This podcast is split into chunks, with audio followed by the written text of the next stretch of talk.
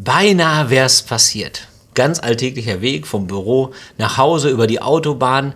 Da zischt ein BMW an mir vorbei, kommt ins Schlingern, dreht sich einmal über alle Fahrbahnen und knallt links in die Leitplanke. Vielleicht so 20 Meter vor mir. 20 Meter bei 120, das ist nichts. Der Bruchteil einer Sekunde und der hätte meinen Wagen erwischt. Ich hatte einen veritablen Schock und das Gefühl, ich bin bewahrt worden. Es war nicht sehr stark, es war eher vage, aber fest. Ich bin bewahrt worden, Gott war da. Ist noch gar nicht so lange her. Und in dem Gefühl bin ich auch nach Hause gefahren, ein bisschen zittrig noch, aber du bist bewahrt worden. Und so habe ich es auch erzählt.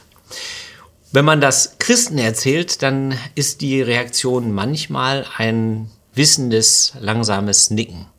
So nach dem Motto, ja, du hast recht, das gibt es, dass Gott eingreift. Bei Nichtgläubigen kann das schon mal zu Irritationen führen. Vielleicht nicht zum heftigen Kopfschütteln, aber da gibt es andere Vermeidungsstrategien, sondern so nach dem Motto, ja, ja, da hast du Glück gehabt. Schnell weiter zum nächsten. Eine Sache passiert, zwei unterschiedliche Sichtweisen. Christinnen und Christen und Nichtgläubige, die schauen eben nicht gleich auf das Leben und nicht gleich gleich auf das, was passiert. Und ich glaube, dieses Thema wird größer, je weniger Christen es gibt und je weniger wir in Beziehungen, in der Familie, in Freundeskreisen, in, unter den Kollegen den Glauben teilen können. Wie kann ich als einziger Christ in der Familie leben? Ich glaube, das kann gelingen und ich habe vier Thesen dazu, wie das gelingen kann und ich glaube, die können dich auch weiterbringen, wenn du selber nicht in dieser Situation im Moment bist, einfach in anderen Bezügen, in denen du unterwegs bist, zum Beispiel in deinem Freundeskreis. Ich fange mit dem Schwierigsten an. Wir packen den Stier direkt bei den Hörnern. Das Schwierigste, das Herausforderndste ist meine erste These. Sprecht über das Warum. Es sind ja ganz praktische Fragen, die Christen und Nichtgläubige miteinander zu bereden haben. Zum Beispiel beginnen wir den Sonntagsausflug schon sonntags morgens, wenn Gottesdienstzeit eigentlich ist. Oder lassen wir unser Kind taufen, bringen wir es zum Religionsunterricht. Wer betet mit denen? Wollen wir das überhaupt? Äh, ist es eigentlich äh, sinnvoll, dass wir uns dazu äußern, wenn in der Verwandtschaft jemand beschließt, ich gehe nicht zur Konfirmation und all diese Dinge. Und ich glaube, das sind so wichtige Kristallisationspunkte, an denen man auch wirklich mal darüber reden sollte. Ich glaube aber, das ist nicht der Kern der Sache. Ich glaube, wir müssen lernen, nicht nur über diese Symptome des Glaubens zu reden, also die äußeren Dinge, die damit verbunden sind, sondern über das Warum.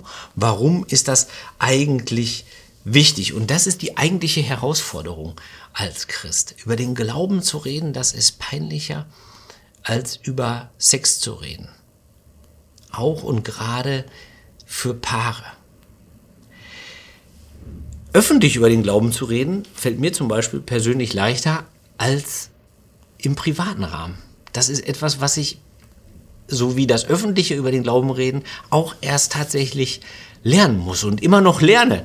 Denn wenn ich öffentlich rede, dann erwarten das ja auch alle. Also ich setze mich hier hin und du erwartest, hier wird über Gott gesprochen. Es ist nur so, dass ich zu Hause eben nicht nur diese Rolle bin, sondern zu Hause bin ich der ganze Matthias und da bin ich halt als Ganzer auch gefragt. Das ist, fällt einem erstaunlich schwer. Die Frage ist also sehr herausfordernd zu erklären, warum. Beim Religionsunterricht, da kann man das ja noch vielleicht relativ leicht abhandeln, denn auch jemand, der nicht gläubig ist, kann ja anerkennen, Gut, der Glaube kann eine Hilfe sein für das ganze Leben und das schadet sicherlich nicht, wenn man davon gehört hat. Und auch wenn das Kind sich später natürlich entschei selber entscheiden soll, ist auch eine lustige Formulierung, das Kind wird sich natürlich immer selber entscheiden, wem es im Leben vertraut und wem nicht, dann ist ja trotzdem die Frage, ob man sich zu etwas entscheiden kann, von dem man keine Ahnung hat. Also Religionsunterricht, die Frage wäre noch einfach zu beantworten, aber es gibt eben auch Situationen, in denen das viel komplizierter ist und viel weitreichender und in denen es auch nicht reicht, wenn man sagt, ich möchte das, weil es mir wichtig ist, weil es ein Teil von mir ist. Ein Teil von dir ist auch dein Hobby. Der Glaube ist aber viel mehr. Der Glaube ist wie Wasser, der einen Schwamm durchdringt, in allem drin, was man tut, was man denkt, was man, was man fühlt, was man erlebt. Und dafür Worte zu finden für jemanden, der nicht gläubig ist, damit der dann hinterherkommt, damit er das nachvollziehen kann. Das ist unglaublich schwierig und nicht immer hat man die Worte dafür. Manchmal, weil man sich nicht sicher ist und manchmal, weil es eben etwas Unterschiedliches ist, zu glauben und darüber zu reden. Deswegen glaube ich, es ist eine gute Sache, sich Worte zu leihen. Also Liedzeilen, Sprüche auf Facebook meinetwegen, die man irgendwie sieht, auch Sätze aus Predigten. Bei Predigten mitzuschreiben ist ja sehr äh, aus der Mode gekommen, deswegen hole ich jetzt Zettel und Stift. Nein, mein Scherz. Aber manchmal gibt es ja wirklich so, gibt es ja so Sätze, wo man sagt, das spricht mir wirklich ins Herz. Und ich führe schon seit 20 Jahren ein geistliches Tagebuch, so heißt die Datei auf meinem Handy, in der Notizen-App. Und da schreibe ich immer etwas rein, wenn ich etwas erlebe, was mit Glauben oder mit Gott zu tun hat. Nicht um das irgendwie in Predigten zu verwenden, sondern einfach für mich selber. Und das kann der Fundus sein, aus dem man sprachfähig wird für den eigenen Glauben. Denn ich glaube, wenn das gelingen soll als Christ unter Nichtchristen, dann muss man anfangen, über das Warum zu sprechen, auch wenn es eine Herausforderung ist und man das wirklich erst auch gemeinsam lernen muss, auch als Paar. Das war mein erster Punkt. Der zweite Punkt ist, Herausforderung tut gut. Diese Herausforderung über den Glauben zu sprechen, das bringt dich weiter. Das bringt dich weiter, wenn du Worte findest, wenn du über, selber über mal das Warum nachdenken musst. Es, die Herausforderung ist auch gut, weil du dich als Christ nicht vertreten lassen kannst. Du bist der Einzige, der für deine Familie beten kann. Du bist auch der Einzige, die Einzige, die mit dem Kind beten kann zum Beispiel. Oder, oder mit Leuten, die irgendwie in Not sind. Wenn man will, dass gute Nachtgebete gesprochen werden, dann kann man nicht von dem nichtgläubigen Partner verlangen, dass der das tut, sondern dann muss man das selber einüben. Und das heißt, man muss auch da sein. Jeden zweiten Abend oder so. Du kannst dich nicht vertreten lassen. Du hast auch niemanden, der dich erinnert daran, geh doch mal wieder in Gottesdienst, das tut dir sicherlich gut. Lies doch mal in der Bibel. Halt dir mal den Sonntagmorgen frei. Hast du schon im Wohnzimmer Gottesdienst geguckt zum Beispiel? Daran erinnert dich keiner. Das musst du selber machen. Das ist die Herausforderung für dich und ich glaube, das ist eine Herausforderung, die wirklich gut ist. Jetzt ist es aber auch für den Nichtgläubigen herausfordernd, wenn man dann äh, Weihnachten durchgeplant hat, ja, ein Termin am nächsten drei Tage lang und dann sagt der Gläubige, ja, wo treffe ich denn da jetzt noch Gott? Da ist noch eine Lücke im Kalender, ja, da muss eigentlich gesaugt werden, weil die Verwandtschaft kommt. Da geht's aber los. Und ich glaube, das kann auch den Nichtgläubigen wirklich weiterbringen, diese Herausforderung. Denn was ist schlecht daran, den Kern von Weihnachten nicht aus dem Blick zu verlieren in dem ganzen Trubel oder auch einfach mal an der Grenze des Todes zum Beispiel, wenn man gemeinsam trauert, zu erleben, dass es immer noch Worte gibt, dass es immer noch Rituale gibt, die eine Hoffnung zum Ausdruck bringen, die man selber nicht hat. Eine Herausforderung für beide, die beiden gut tun kann. Mein dritter Punkt ist, trotz allem bin ich davon überzeugt, ohne Respekt geht es nicht. Ich kenne Menschen, die immer albern werden, wenn es heilig wird, sag ich mal. Das heißt also, wenn man über den Glauben redet oder auch in Gottesdienstsituationen. Mein Bruder war so jemand, immer wenn er neben mir in der Kirche saß, musste der Faxen machen, obwohl er der Ältere war. Und das, du kennst das auch von diesem völlig nervigen Bonbonpapier geknitter beim Abendmahl oder so, ja? Oder wenn die Predigt anfängt oder so.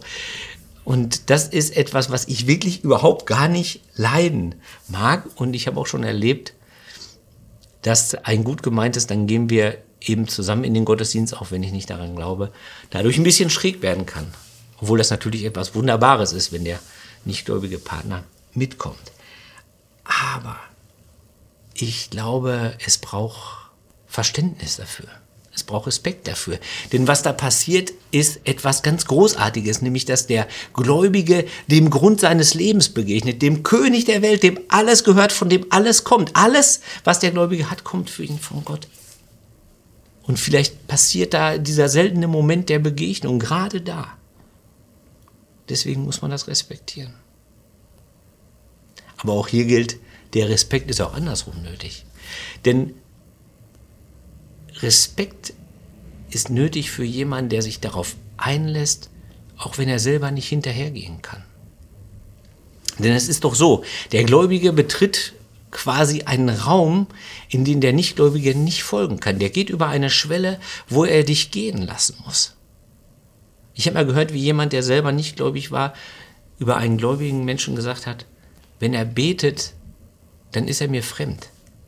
Weil, weil man nicht hinterherkommen kann. Man muss den Partner gehen lassen es ist, Glaube ist so groß, man kann sich nicht nur einfach dafür entscheiden, das reicht nicht, sondern so lehren wir es ja auch in der Kirche, es braucht dazu den Heiligen Geist, den erlebten Gott. Und dieses Erlebnis, das ereignet sich nicht einfach, das kann man nicht machen, das muss man respektieren und deswegen muss man, müssen wir Christen dafür Respekt haben, dass wir einen Weg gehen, der in dem Augenblick dem Nichtgläubigen nicht offen steht. Der kann mitkommen in die Kirche, der kann auch sagen, gut, Taufe, Hochzeit in der Kirche und sowas finde ich alles gut. Weihnachten, das gehört für mich dazu. Das ist, gehört auch zum Familienfest, da kann der hinterhergehen. Aber über diese Schwelle kann man nicht gehen und deswegen braucht es Respekt in beide Richtungen. Der vierte Punkt, der letzte Punkt ist, du kannst nicht alleine unterwegs sein, wenn du gläubig bist. Wenn man so etwas erlebt wie auf der Autobahn, dann muss man das auch loswerden können. Und das meine ich jetzt nicht im Sinne von Reflexion, also so nach dem Motto, bist du dir sicher, dass da wirklich Gott im Spiel war oder übertreibst du es nicht ein bisschen, sondern man muss das einfach teilen, man muss verstanden werden, sonst, sonst, sonst platzt man. Das ist ja eine emotionale Achterbahnfahrt und wenn man dann nur hört, das mit dem Glauben, naja, toll, äh, was du immer denkst, das funktioniert natürlich nicht. Christ sein kannst du nicht alleine. Das ist eine uralte Weisheit. Als Jesus die Jünger aussendet vor ihm her, so heißt es im Lukas-Evangelium, da sendete er sie zu zweit. Bei Markus sind es auch zwei, die er sendet. Und ich habe das Gefühl, dass ich zum Beispiel das erlebe, wenn ich mit Daniel meine Predigten äh, vorher teile. Ja? Also wir schicken uns die gegenseitig zu, wir reden drüber und das ist nicht nur im Sinne von Qualitätsmanagement, sondern das ist geistliche Gemeinschaft. Warum gibt es immer zwei Moderatoren, Moderatorinnen beim Wohnzimmergottesdienst? Geistliche Gemeinschaft. Die Frage ist, muss das unbedingt als Liebespaar geschehen? Die Jünger waren ja auch nicht miteinander verheiratet. Und unsere Erwartungen sind so groß, die wir an Beziehungen heute haben, was es da an Erfüllung geben soll, an Glück, an Aufregung, an Leidenschaft, an Kontinuität, an Erlebnis. Das, das kann eine Überforderung sein. Muss das wirklich auch noch die Ehe leisten? Ich glaube nicht, aber es muss jemand dann anders leisten. Und das, glaube ich, bringt ein Liebespaar nicht auseinander, sondern enger zusammen. Wenn dieses Bedürfnis nach geteilter Jüngerschaft, nenne ich es mal, nach, geteiltem, nach geteiltem Unterwegssein im Glauben woanders passiert. Das sind meine vier Thesen. Ich wiederhole nochmal. Sprecht über das Warum. Herausforderung tut gut. Ohne Respekt geht es nicht. Und du kannst nicht alleine unterwegs sein im Glauben. Sicher ist es grundsätzlich einfacher, wenn die Positionen nicht zu weit auseinander sind, das ist klar. Und sicher ist es einfacher, wenn sich alle Beteiligten sicher sind in dem, was sie glauben und nicht glauben und vor allen Dingen in der Beziehung zueinander sicher sind.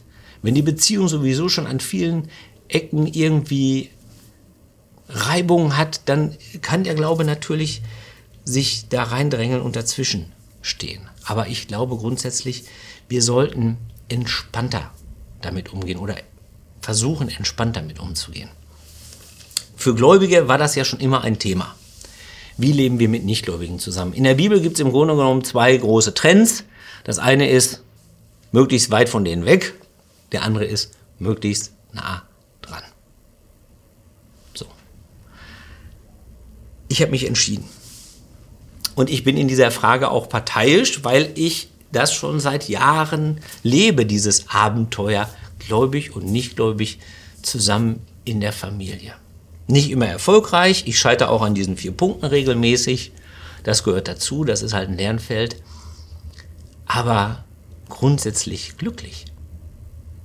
Denn wenn wir schon über grundsätzliche Dinge reden, dann glaube ich, wir sind uns einig darin, dass man sich grundsätzlich nicht aussuchen kann, in wen man sich verliebt, und auch sich nicht grundsätzlich aussuchen kann, ob man den Glauben als unendlich wertvolles, großartiges Geschenk erleben kann. Das kann man sich nicht aussuchen. Und ich erlebe das so, dass das beides ein großes Geschenk ist. Ich erlebe das so, dass beides keine Kopfsachen sind, sondern Herzensangelegenheiten. Ich erlebe das so, dass ich ohne beides nicht kann. Ohne die eine Willung kann ich nicht leben. Ohne den einen will ich auch nicht. Und kann ich auch nicht. Für mich ist es so, dass beides im Feuer geprüft ist. Bis an die Grenze des Todes. Und es ist beides für gut befunden. Und wenn man das beides erlebt, diese beiden Seiten der Liebe Gottes, und wenn man dann das Problem hat, das unter einen Hut zu bekommen, dann ist das ein Luxusproblem, für das man dankbar sein kann, für das man dankbar sein muss, wenn einem diese Liebe begegnet. Und vielleicht heißt es deswegen im ersten Johannesbrief, wer in der Liebe bleibt, der bleibt in Gott und Gott bleibt in ihm. Amen.